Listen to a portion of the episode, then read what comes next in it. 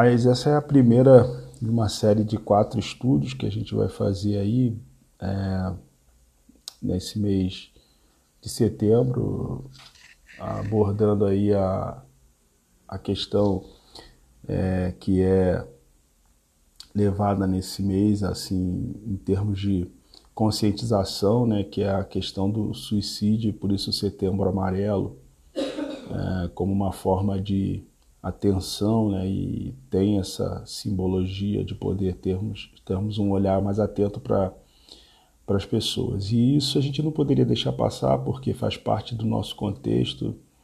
Todos nós, de uma certa forma, a gente já ouviu alguma história ou conheceu é, alguém mais próximo da, da, do nosso convívio que é, já teve um familiar nessa situação, ou até mesmo a gente já conheceu alguém que optou por esse tipo de, é, é de saída, né, se a gente pode assim dizer. E a proposta aqui desse, dessa, dessa live, desse estudo, né, que a gente chama de bendito, né, fazendo um, um, um trocadilho né, de algo que é dito é, de forma correta, mas também com a palavra bendito, que quer dizer abençoado. Então, é, a gente traz essa proposta da, falando sobre a Bíblia e a vida e como que a Bíblia aborda essas questões da vida né, que nós vivenciamos aí no nosso dia a dia. E a Bíblia ela não se escusa, ela não se é, furta, não omite ah, essa questão também é, do suicídio. E a gente vai dividir esse assunto em quatro temas, e o tema de hoje é, a gente vai chamar de medida desesper desesperada, ou seja, é o ponto final, e a gente vai começar de trás para frente, né?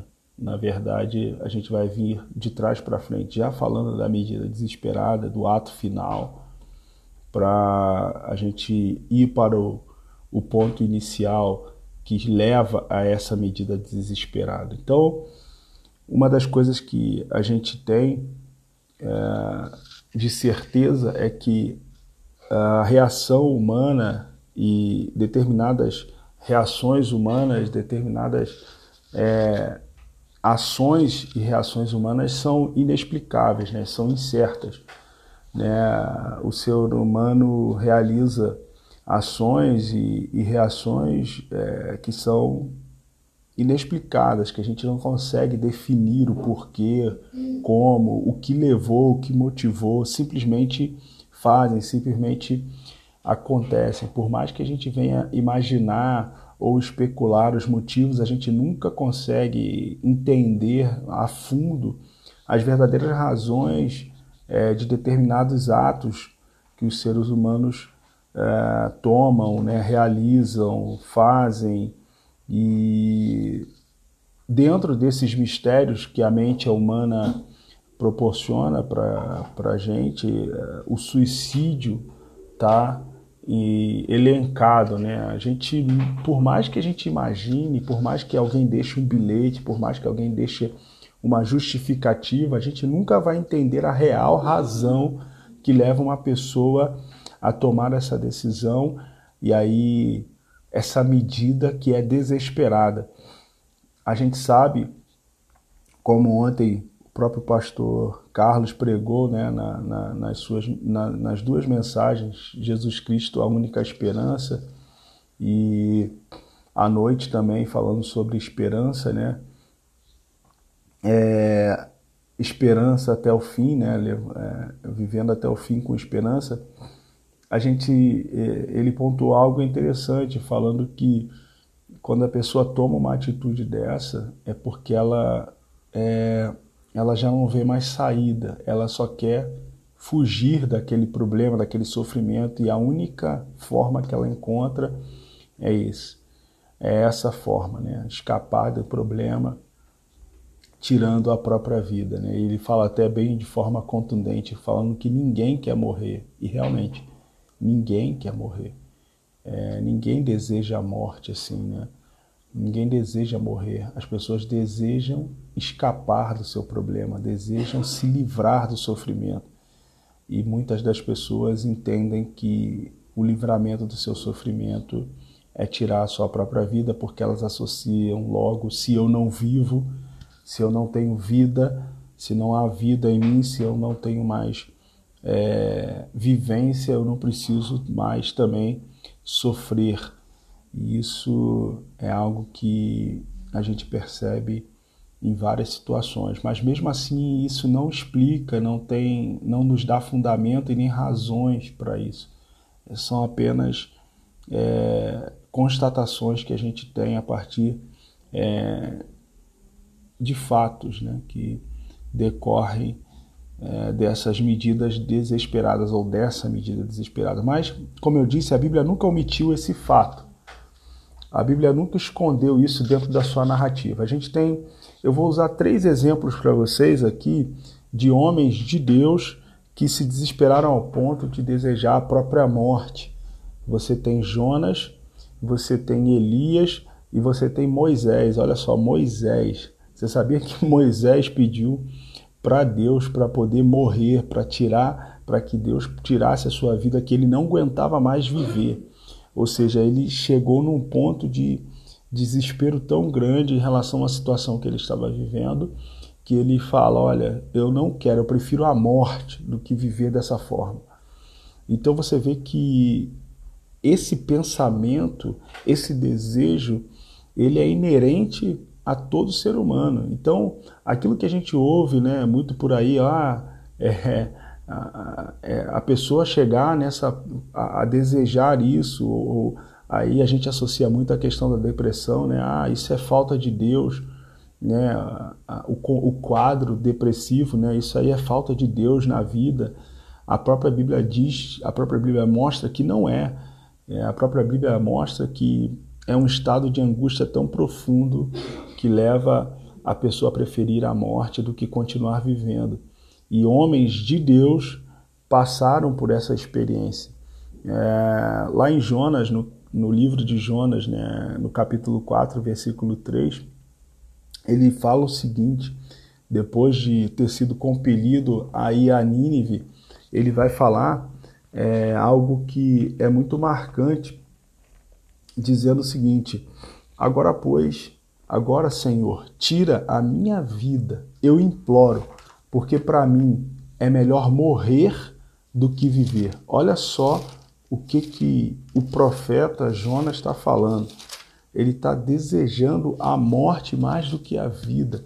Ele prefere morrer a viver, porque ele não aguenta mais uma situação, e essa situação era ver a cidade de Nínive, né, recebendo a palavra de Deus e, e recebendo a compaixão e misericórdia de Deus, é, mesmo eles tendo uma vida totalmente promíscua. E ele achava que, que, que Nínive não, não era merecedora da graça, da, da, da, da misericórdia de Deus. E ele chega a um ponto de angústia profunda em relação a isso, que ele fala: Olha, eu prefiro morrer do que viver. Talvez num estado depressivo, de depressão, o levou a esse contexto. Elias também desejou morrer, né? Elias, é, lá em 1 Reis, capítulo 19, versículo 3 a 4, ele vai dizer o seguinte: olha, chegou a um pé de giesta, sentou-se debaixo dele e orou, pedindo a morte. Já tive o bastante, Senhor, tira a minha vida não sou melhor do que os meus antepassados. Então Elias desejou morrer também. Elias é, ansiou pela própria morte, pediu a Deus para morrer porque ele não aguentava mais a, a situação que ele vivia e a gente, dentro de um contexto histórico, é, sabe que depois de ele ter é, desbancado e matado uh, cerca de 450, é, 450 profetas de Baal. Ele foge a partir da ameaça de uma mulher, Jezabel, esposa de Acabe, que ameaça Elias, ele foge, se esconde no deserto e pede para morrer. Moisés também pediu a morte. Números, o texto no livro de Números, no capítulo 11, versículo 15, Moisés diz o seguinte: E se assim fazes comigo, mata-me, peço-te, se tenho achado graça aos teus olhos, e não me deixes ver o meu mal. Olha só, é, Moisés chega ao ponto de uh, pedir a Deus para que Deus matasse ele. Ele falou assim: me mata. Se eu, se eu achei, olha só o que ele fala: se eu achei graça em seus olhos, tira a minha vida, porque eu prefiro a morte do que ver o meu mal. Então, são três homens, três profetas da parte de Deus, uh, que escolhem, preferem morrer do que ver o seu, o seu destino em vida. Né? E isso é, nos ajuda a compreender um pouquinho, ah, talvez, ah, o, o processo inicial que leva alguém a tomar uma decisão que a gente chama de uma medida desesperada. E aí você vê que é, esse processo encontra um ponto em comum, em comum nesses três casos. É, são três casos que são motivados por razões diferentes, mas existem um ponto em comum entre seis casos.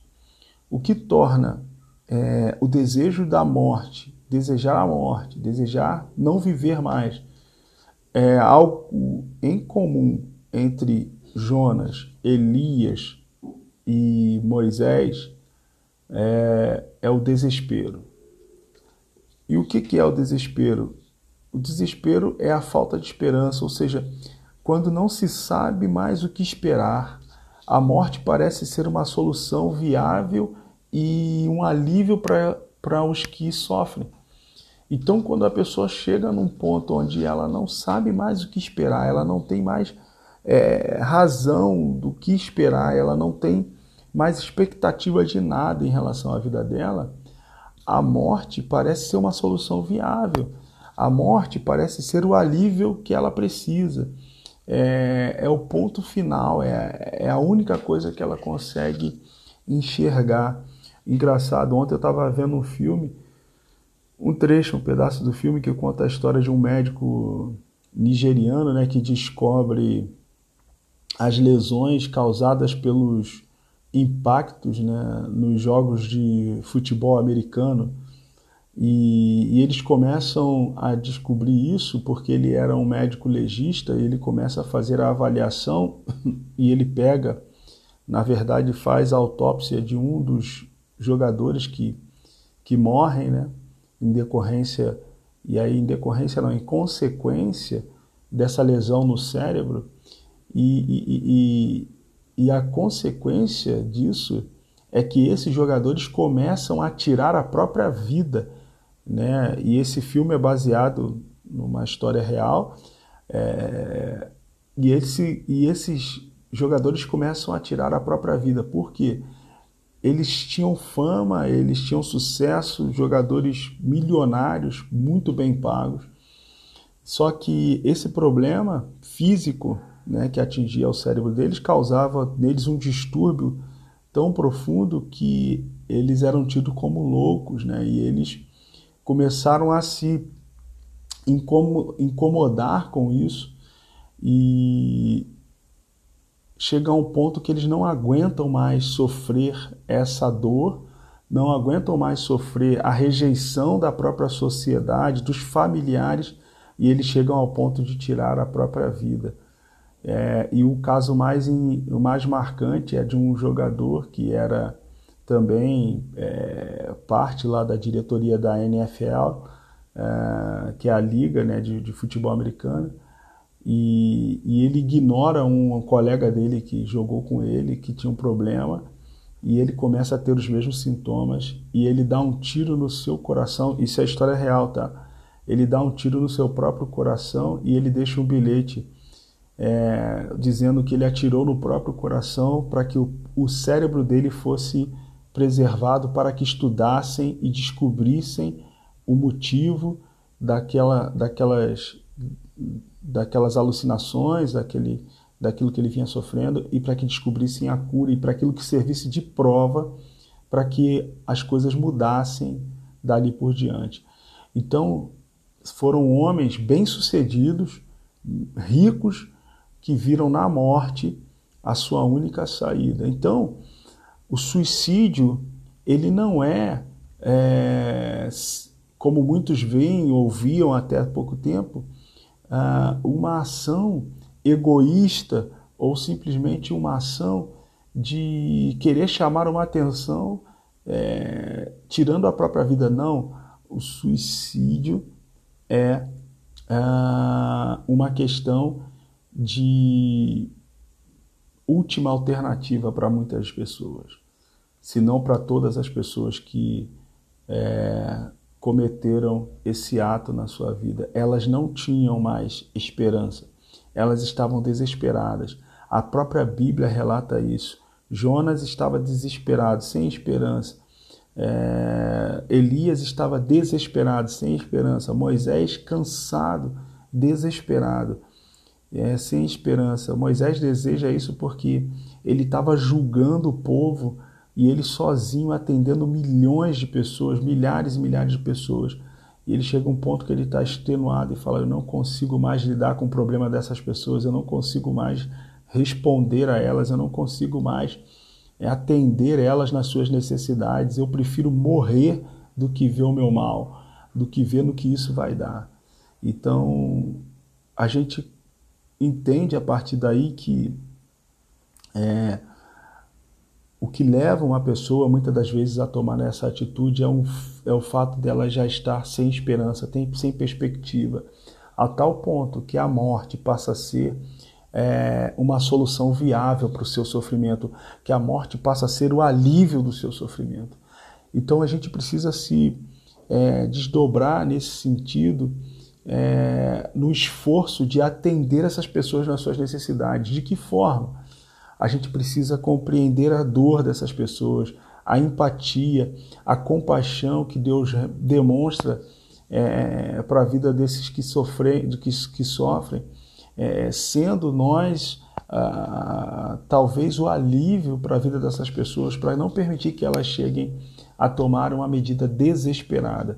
Mas a gente precisa levar uma vida é, em relação a essas pessoas, a levar a ela uma esperança de que mostre: olha, você não está sozinha, você é, tem alguém que está com você, né? Interessante, a gente fala muito de Deus, a gente fala muito assim: olha, você não está sozinha, Deus está com você. Só que a gente não se liga que Deus está com as pessoas a partir do momento em que nós nos oferecemos como instrumento de Deus para sermos a resposta ao sofrimento dessas pessoas.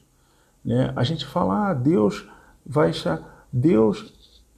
E, e, e, a própria Bíblia fala que ah, a gente não deveria chegar e apresentar o evangelho a quem tem fome, a quem tem fome, dar um tapa nas costas e falar para essa pessoa, olha, vai lá e mandar ela embora é, com a sua fome.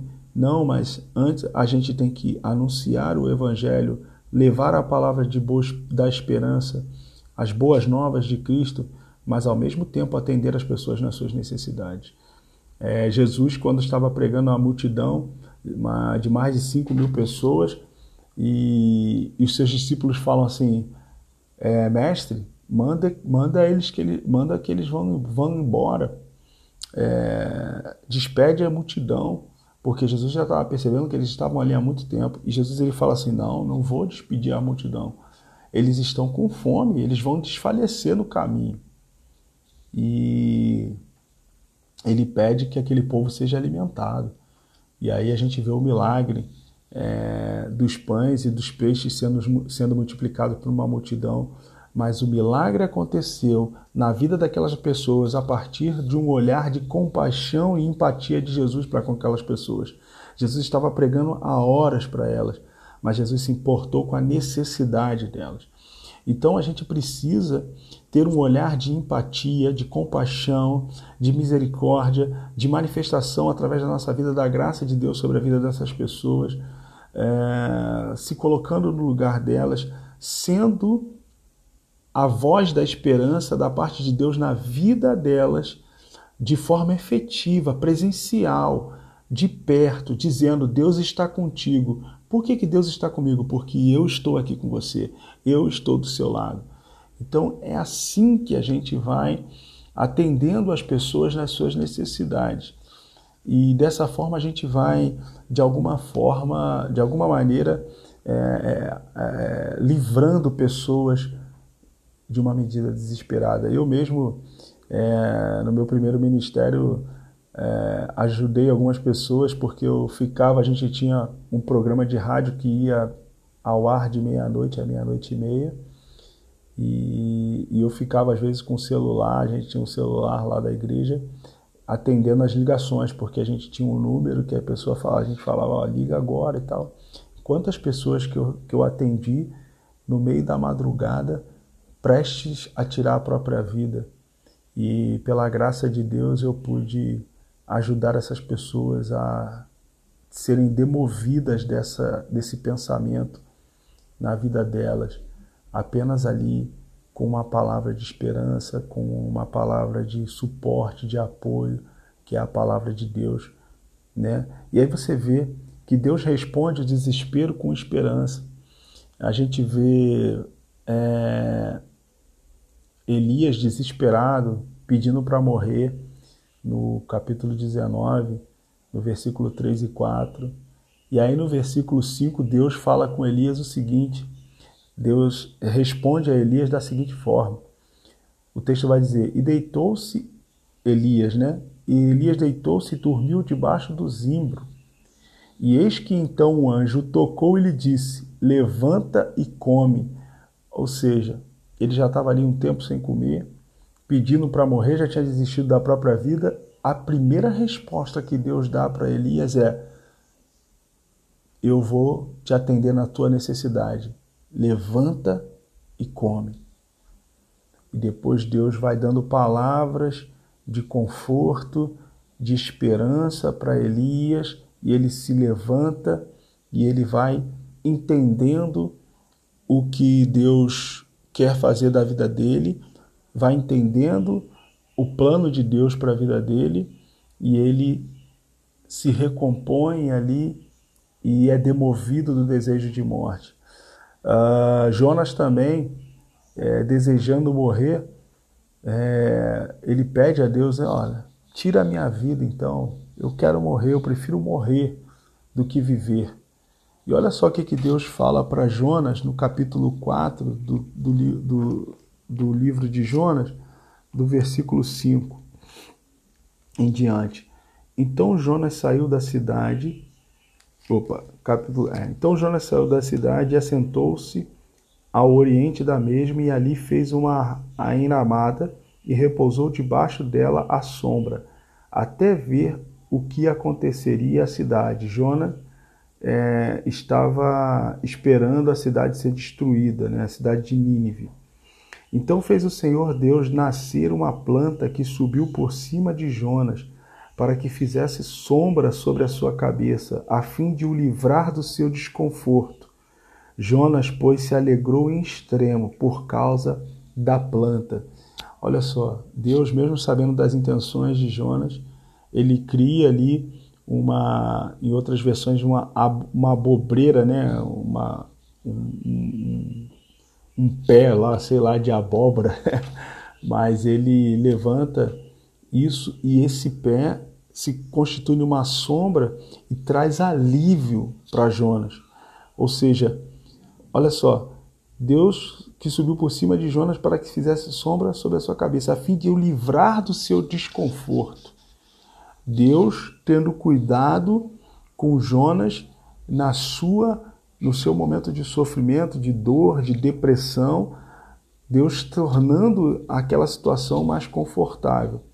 E aí o que, que Deus faz no dia seguinte? A subir, é, mas no dia seguinte, ao subir a alva, Ao subir da alva, enviou um verme, o qual feriu a planta e esta secou. Por quê? Porque Jonas já estava pegado à planta. Ou seja, ele já estava condicionando a sua vida à planta. E nascendo o sol, Deus mandou um vento calmoso oriental. O sol bateu na cabeça de Jonas de maneira que desfalecia, pelo que pediu para si a morte, dizendo: Melhor me é morrer do que viver. Então perguntou Deus a Jonas: é razoável essa tua ira por causa da planta? Ele respondeu: É razoável a minha ira até a morte.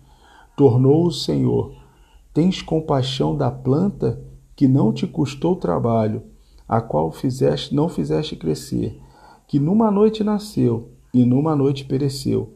E não eu, e não hei de eu ter compaixão da grande cidade de Nínive, em que há mais de cento e vinte mil pessoas que não sabe discernir entre a mão direita e a mão esquerda, e também muitos animais.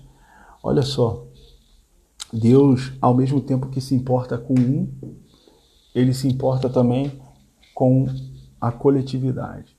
Ele estava ali preocupado com, a, com, com, com Jonatas, mas também estava preocupado com Nínive. Então, é, Deus ele vai cuidando da gente ao nível de que a gente não precisa viver dentro de um contexto de desespero, porque quando nós temos Deus como a nossa é, o nosso esteio, o nosso porto seguro, ele vem sempre em socorro com uma palavra de esperança e com uma ação esperançosa. Então ele mostra isso para Jonas fazendo com que uma planta recaia, cresça em cima da sua cabeça para que ele não fique desconfortável. E o texto vai dizer que Jonas se alegrou naquele momento. Ele ficou alegre naquele momento. Por quê?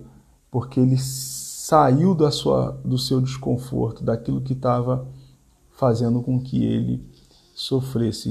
E Deus, com todo o amor, mesmo Jonas é, ali todo todo errado naquele momento, Deus se importou com ele, cuidou dele e ainda ao mesmo tempo cuidou da cidade de Nínive. Usou da compaixão e ele quis mostrar, tá vendo? Da mesma compaixão que eu uso para com a sua vida, você é, eu uso para com a vida daqueles também que não sabem discernir nem sua mão direita e nem sua mão esquerda. Deus tem uma solução para o desespero. Olha o que, ele fala para Moisés. Moisés desesperado, porque não sabia mais como conduzir o povo, e ele pede no capítulo 11, no versículo 15 de Números, pede para morrer, desculpa, pede para morrer, porque ele não aguentava mais. E olha o que, que o Senhor responde para Moisés.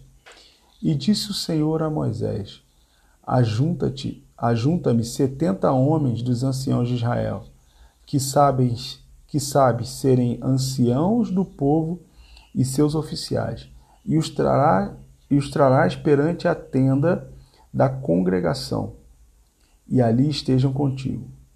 Então eu descerei ali e falarei contigo, e tirarei do espírito que está sobre ti, e porei sobre eles, e contigo levarão a carga do povo, para que tu não a leves sozinho. No momento de desespero, Deus é alívio. Lembrando que esses homens estavam à beira da morte, pedindo a Deus a sua própria morte. Eles desistiram da vida. Esses homens desistiram da vida e eles clamam ao Senhor no último ponto de esperança deles, porque eles já tinham desistido de viver e Deus responde cada um deles. Não importa qual seja o desespero de uma pessoa, se ela clamar ao Senhor, Deus vem com resposta e essa resposta é de esperança e alívio.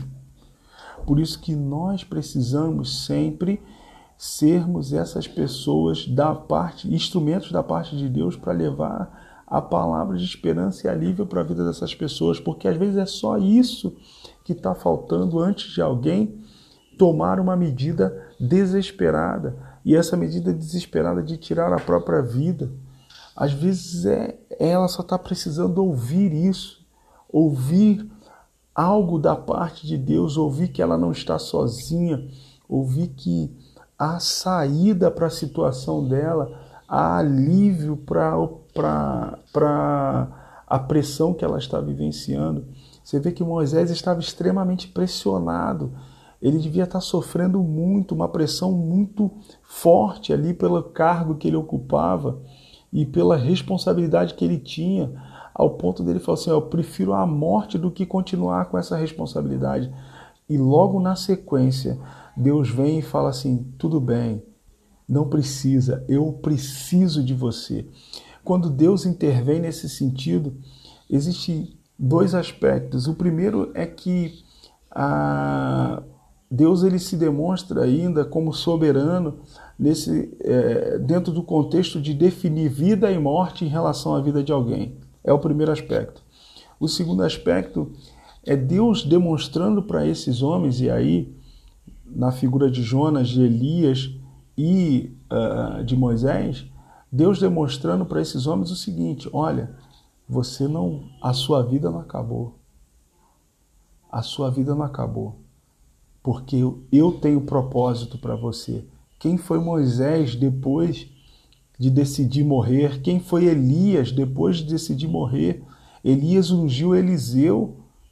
Moisés treinou e preparou, discipulou Josué. Então, Jonas escreveu esse livro e foi profeta para as nações. Ou seja, é, Deus tem propósito para a vida de cada um. E quando ele responde com esperança, ele está interrompendo algo é, que seria precoce. E, e, e ele está falando o seguinte: olha, não, eu ainda preciso de você. Não precisa desistir da vida. Não desista da vida. Olha, Deus estava falando para esses homens: não desista da sua vida, porque eu não desisti de você. Não desista de viver, porque eu não desisti da sua vida, porque eu quero que você viva, porque eu tenho propósito para você. Então, Deus ele responde com esperança. Deus está conosco sempre.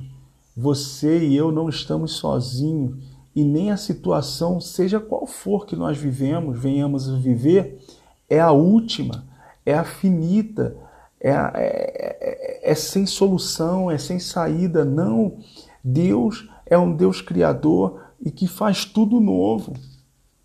Deus é um Deus que consegue e tem a capacidade de poder para fazer tudo novo. Não importa a que nível chegou a sua, o seu problema, a sua pressão, a sua situação, não importa. Deus mostra desde Gênesis ao Apocalipse que ele é um Deus de coisas novas. É um Deus que faz coisas novas. Quando alguém pensa em desistir da própria vida, Deus chega e fala assim: Olha, não desista da sua vida, porque eu tenho algo novo. Você pensa que tudo se desfez, que tudo acabou, mas eu ainda sou um Deus criador e crio coisas novas na sua vida a partir do nada. Lembra como ele começou a criação? A terra era sem forma e vazia. A terra era disforme, a terra era vazia, mas o Espírito de Deus parava sobre a face das águas e disse: Deus, haja luz, e a luz se fez. Quando Deus diz algo, algo acontece.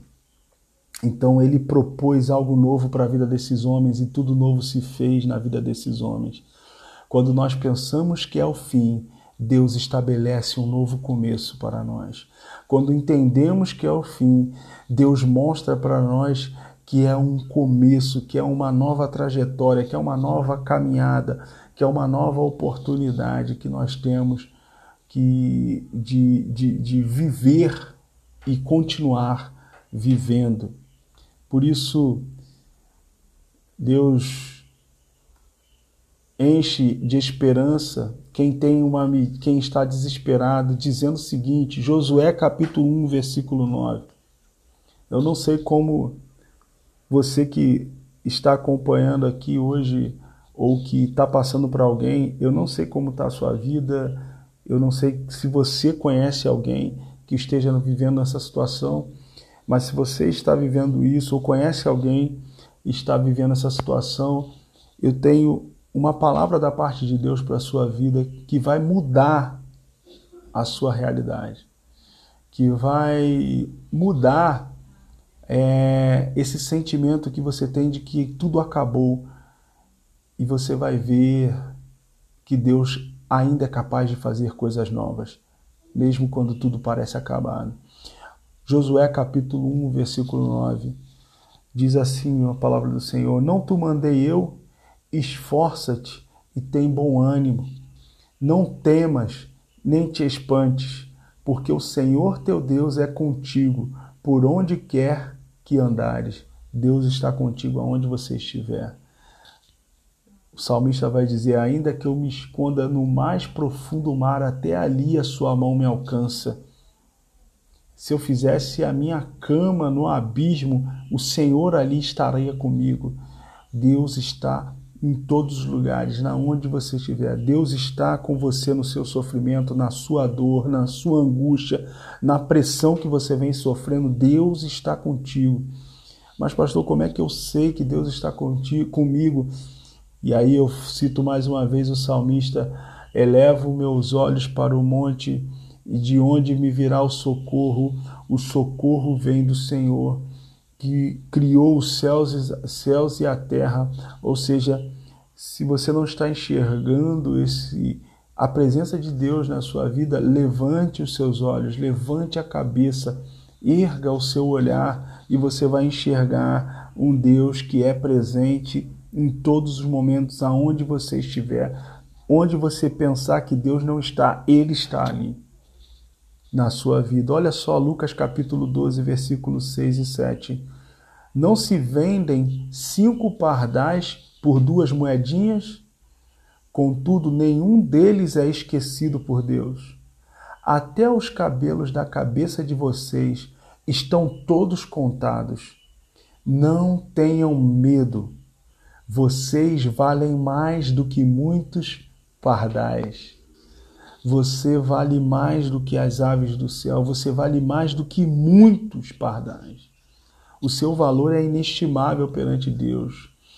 Ah, há um texto também na palavra de Deus que diz o seguinte: Olha, preciosa é perante os olhos do Senhor a morte dos seus santos.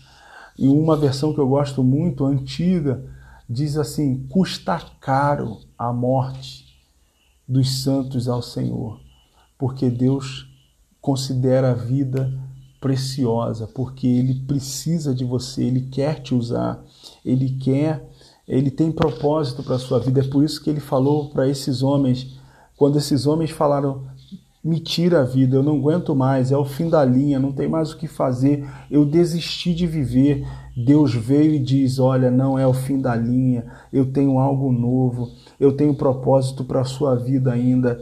Eu, eu, eu preciso de você, eu escolhi precisar de você, eu quero te usar. Você é importante para mim e para aquilo que eu desejo fazer através da sua vida. Eu sou o seu alívio, eu sou a solução, eu sou a vida, eu sou a ressurreição, eu estou aqui para te ajudar. Assim diz o Senhor na vida desses homens, e esses homens foram homens extraordinários. Imagina se Elias tivesse tirado a sua própria vida, talvez Eliseu nunca teria sido profeta. Moisés, se tivesse tirado a sua vida, talvez Josué nunca teria sido um líder de Israel e nunca teria adentrado a terra prometida. Nós, talvez Jonas, se tivesse tirado a sua própria vida, Nínive, mais de 125 mil pessoas não teriam conhecido o Deus de Israel. Olha só a importância que uma vida tem nas mãos de Deus. Então Deus responde com esperança aos que estão desesperançados. Mateus capítulo 11, versículo 28 e 30.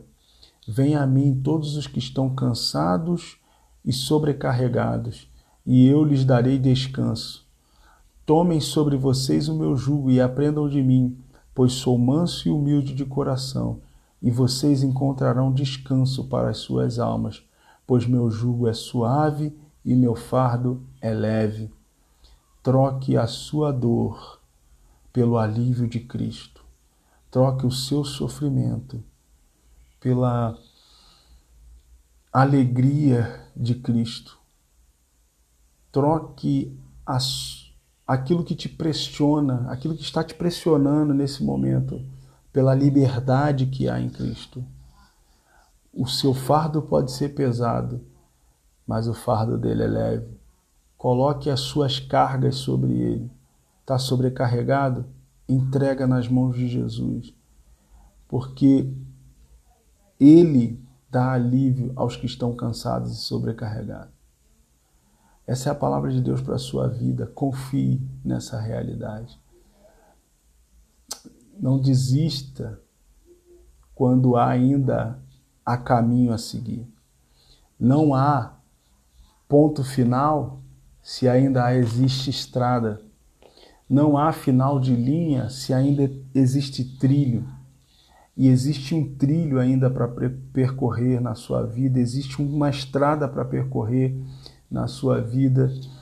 E essa é a palavra que eu deixo para você nesta nesta noite e eu espero que você compartilhe essa palavra com outras pessoas, dizendo: olha, não tome uma medida desesperada, porque ainda há esperança. Houve esperança para outros homens, e a Bíblia narra isso. Se houve esperança para outros homens, para outras pessoas, há esperança da parte de Deus para você também. Compartilhe isso com outras pessoas. Não deixe que elas tomem medida, uma medida desesperada, mas seja a esperança da parte de Deus na vida delas. Deus abençoe a sua vida. É, na semana que vem a gente volta é, nesse, às 9 horas aqui pelo é, perfil no Instagram do Brooklyn Jovem. A gente vai falar sobre como lidar com os pensamentos de morte. Né? Então, semana que vem a gente vai falar sobre como lidar com esses pensamentos de morte. Isso é importante para a nossa vida, mas é importante para ajudar outras pessoas também, para você ter ferramentas para lidar com isso e perceber e avaliar e notar na vida de outras pessoas que os pensamentos, quando os pensamentos de morte estão norteando, é, rondando a mente das outras pessoas, de, de, de seus familiares, amigos, colegas, mas também a sua vida. Ninguém está livre disso. Todos nós. A gente viu aqui três exemplos de homens de Deus, servos do Senhor, que também desejaram tomar essa medida desesperada. Mas, em nome de Jesus, nós iremos vencer. Lembre-se de orar por as pessoas que sofrem, pelas pessoas que têm tomado essas medidas e pelas pessoas que têm pensado em tomar essas medidas, pelos familiares de pessoas que é, estão vivendo a dor do luto de uma forma repentina, inesperada, que é o suicídio. Há pouco tempo aqui na nossa congregação em Paraisópolis nós vivenciamos essa realidade. Foi triste, mas é impressionante como Deus age, mesmo no meio da tragédia. Oportunizou 12 jovens conhecerem a Cristo, 12 jovens que não conheciam a Cristo, a partir da perda de um, de um amigo, num ato desesperado, né, de desistência da sua própria vida. Doze jovens, doze adolescentes decidiram seguir a Cristo porque Deus ainda é criador, ele cria coisas do nada. Ele cria coisas do nada. Então, semana que vem vamos falar como lidar com os pensamentos de morte. Espero você aqui às 9 horas. Se você ainda não curtiu aí, é, não está seguindo o Brooklyn Jovem, siga aí o Brooklyn Jovem. Se quiser me seguir também, é pr.rodrigo Goulart, me siga lá no Instagram também. Siga também aí Pastor Carlos, PR pr.carlosjones é, e segue também é, a, o perfil também no Instagram da Igreja Batista do Brooklyn, né? IB Brooklyn, né? Arroba IB Brooklyn, vai lá, segue a gente e acompanha o nosso conteúdo também. inscreva-se no nosso canal também no YouTube, se você tiver a oportunidade. E já adiantando o assunto da semana que vem, eu quero deixar uma frase para você aqui uh, de Martim Lutero. Só a primeira parte da frase. Ele diz o seguinte: Nós não podemos impedir que pássaros sobrevoam, sobrevoem a nossa cabeça, né? voem sobre as nossas cabeças, mas podemos impedir que eles façam ninhos sobre elas. O que, que ele quis dizer isso? Ele estava falando a respeito da tentação, né? dizendo que nós não podemos impedir que as tentações venham, venham sobre as nossas vidas, mas nós podemos impedir que elas estabeleçam é, lugar na nossa vida. É, assim também são os pensamentos. Nós não podemos impedir que os pensamentos venham nas nossa, na nossa mente, mas também podemos, nós podemos impedir que eles façam ninho, esses pensamentos perdurem, permaneçam na nossa cabeça. Tá bom? Acompanhe aí. Semana que vem nós estamos juntos, se Deus quiser, e vamos falar esse mês inteiro sobre a questão é, do suicídio. Tá bom? Deus abençoe a sua vida e até a próxima semana. Um abraço. Tchau, tchau.